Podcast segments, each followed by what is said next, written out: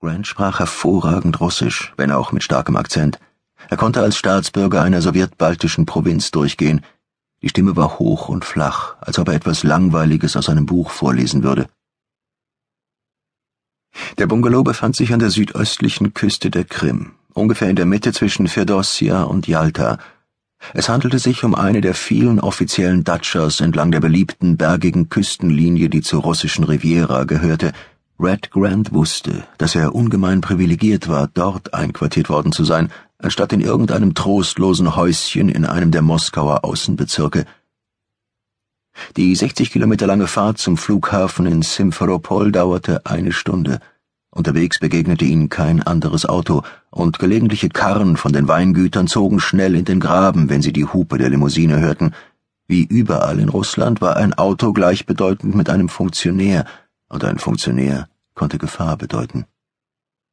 Den ganzen Weg über wurden sie von Rosen begleitet.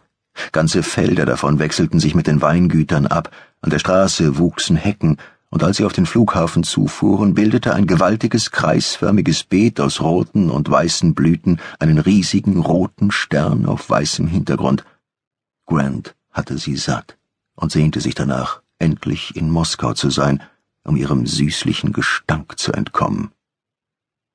Sie fuhren am Zivileingang vorbei und folgten für etwa anderthalb Kilometer einer hohen Mauer bis zur militärischen Seite des Flughafens.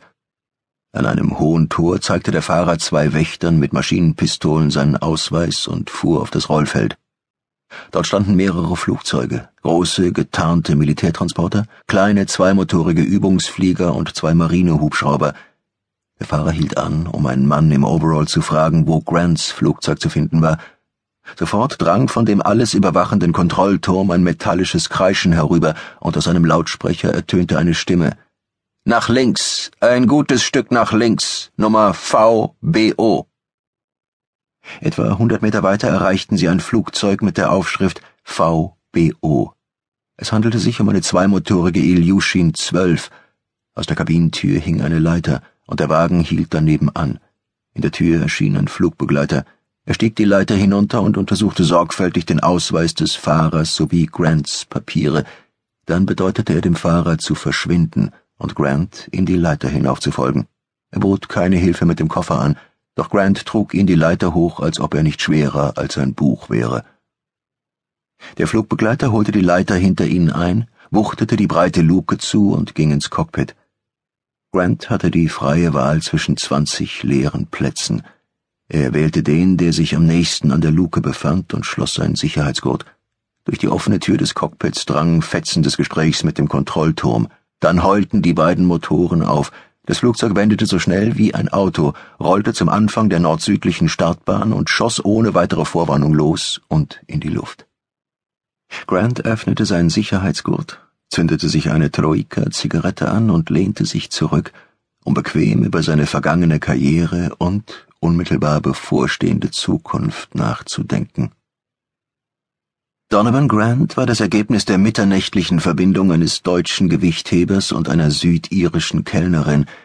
Die Verbindung dauerte eine Viertelstunde und fand auf dem feuchten Gras hinter einem Zirkuszelt in der Nähe von Belfast statt, Danach drückte der Vater der Mutter etwas Geld in die Hand und glücklich kehrte die Mutter zu ihrer Schlafstätte in der Küche eines Cafés in der Nähe des Bahnhofs zurück.